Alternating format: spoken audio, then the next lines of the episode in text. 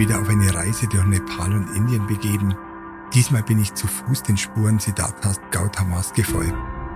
Meine Reise beginnt an Buddhas Geburtsort, dem heutigen Lumbini, in der nepalesischen Flachlandregion Terai. Siddhartha Gautama wurde in den Clan der Shakya hineingeboren. Shakya hatte eine Ausdehnung von etwa 200 Kilometern und umfasste neben Kapilavastu acht Städte, wobei die meisten seiner Bewohner in Dörfern lebten und auf dem Land arbeiteten. Es war weniger fruchtbar als das Land in der Nähe des Ganges, aber produktiv genug, um einen Nahrungsmittelüberschuss zu erzeugen und den Fürsten Reichtum zu bescheren. Die indischen Paläste dieser Zeit hatten kühle geräume Wohnungen, die um Höfe herum gebaut waren und Gärten, die mit Lotusteichen gefüllt waren. In einem von ihnen blühten blaue Lotusse, erinnert sich Siddhartha. Die Räume dufteten von teuren Essenzen und waren mit Blumen geschmückt. Soweit wir wissen, war Gautamas Vater Sudhodana ein shakyanischer Aristokrat und einige Quellen bezeichnen ihn als Raja. Aber entgegen der Version von Gautamas Leben in den legendären Berichten bedeutet dies nicht, dass er ein König war. Diese wurden Maha-Rajas genannt. Als Gautama um 500 vor Christus geboren wurde, waren das heutige Pakistan und Kaschmir persische Gebiete und an der fernen nordöstlichen Grenze des Reiches tobte ein erbitterter Krieg mit den Griechen, die ihrerseits eine neue Art von Kultur entwickelten, die Perikles, Sophokles und Sokrates alle in den Jahrzehnten um Gautamas Geburt herum geboren, in die Welt brachten. Auch im fernen China, wo Konfuzius seine Sozialphilosophie entwickelte, blühte eine neue Zivilisation auf. Und in Judäa, einer östlichen Provinz Persiens, hatte sich der Stammeskult des jüdischen Volkes auf dramatische Weise zu einer kohärenten Religion mit einer mächtigen und originellen Weltanschauung entwickelt. Es war eine Zeit der Veränderung auf der ganzen Welt. Die Legenden seiner Geburt erzählen, dass das Kind unter vielen wundersamen Zeichen aus der rechten Seite seiner Mutter Rahula hervorging und von den Göttern zu Boden gesenkt wurde. Diese Mehr beruht auf dem Wunsch der Erzähler nach einer schmerzfreien Geburt, die rein war und ohne Geschlechtsverkehr zustande kam. Den buddhistischen Erzählungen nach starb die Mutter sechs Tage nach der Geburt. Zu Gautamas Kriegertraining gehörten zweifellos Ringen, der Schwertkampf und Bogenschießen. In Wahrheit wuchsen die Adeligen jedoch zu Großbauern heran. Siddhartha heiratete, als er 16 oder 17 war. Seine Frau Yasodhara war aus dem rivalisierenden Stamm der Kolyas, die am Ostufer des Rohini-Flusses lebten.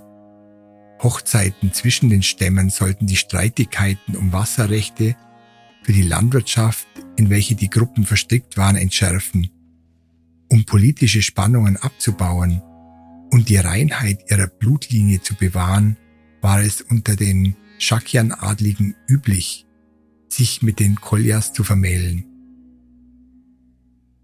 Die buddhistische Tradition hat das Alter von Siddharthas Aufbruch mit 29 Jahren angenommen. Aber das scheint etwas zu alt zu sein, denn es bleibt zu viel Zeit im Palast und zu wenig zwischen seiner Abreise und seiner Erleuchtung, um die später beschriebenen Ereignisse zu erfassen. Ein jüngeres Alter, vielleicht die späten Teenager oder frühen Zwanziger, passt auch besser zu den intensiven Gefühlen, die ihn bewegten. Da Siddhartha seine Wanderung unmittelbar nach der Geburt seines Sohnes begann, ist denkbar, dass dies auf einer Vereinbarung mit seinem Vater beruht. Dieser hatte vermutlich darauf bestanden, dass er zunächst für einen erbberechtigten Nachfolger sorgen müsse, bevor er sein Leben als Wandermönch beginnt.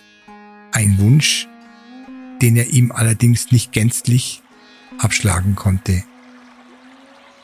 Angesichts der großen Herausforderungen im Land muss es dem Vater schwer gefallen sein, auf die Unterstützung seines Sohnes zu verzichten. Das im Süden gelegene und weit überlegene Magadha-Reich, gestärkt durch Eisen- und Kupferminen, drang immer weiter nach Norden vor, um die Kontrolle über das fruchtbare Ganges-Ackerland und den lukrativen Flusshandel zu erlangen.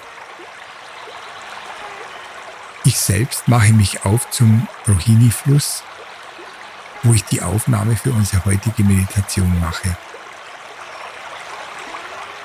Ich würde mich freuen, wenn du an der kurzen Meditation teilnehmen würdest.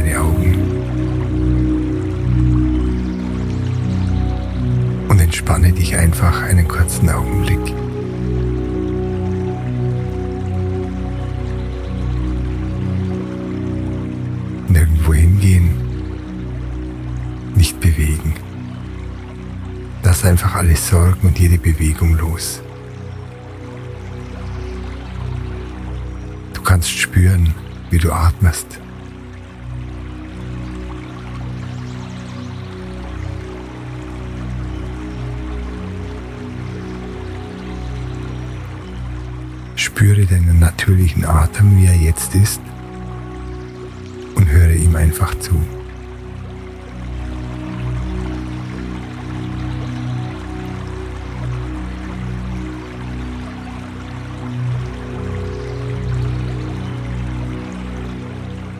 dir Zeit, ganz ruhig zu werden.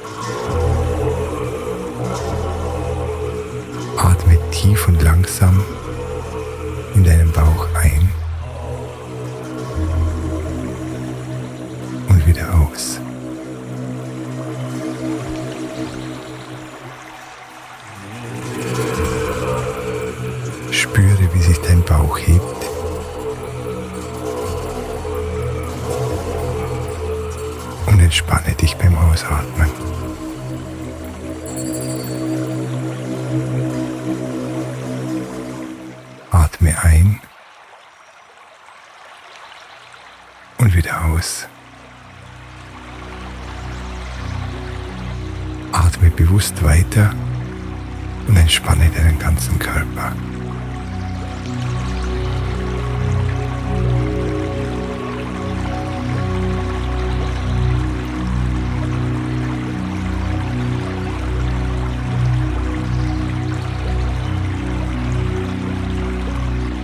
Höre auf deinen ausströmenden Atem ohne Druck.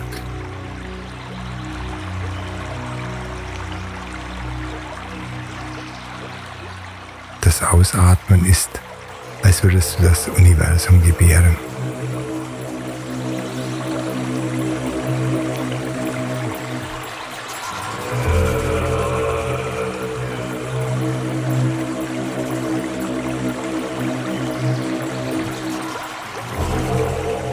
Spüre, wie sich dein Geist und dein Körper beginnen zu entspannen.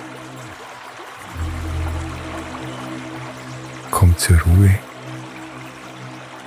und schalte langsam ab.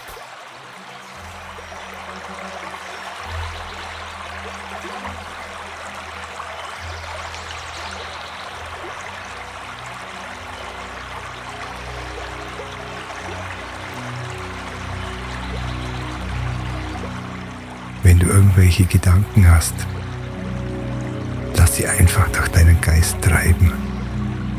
Wie wunderschöne Wolken, die über einen klaren blauen Himmel ziehen. Durch deinen Geist und hinweg.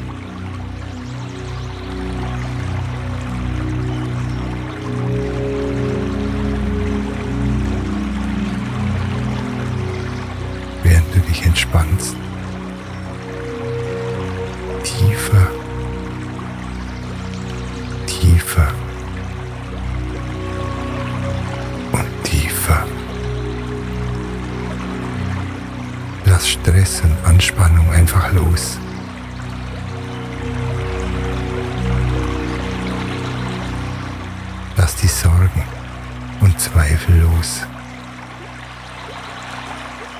Du hast heute viel gesehen und gehört. Jetzt ist deine Zeit, um dich zu entspannen. Du hast heute viel nachgedacht, geredet und getan. Du hast dir jetzt deine Ruhe verdient.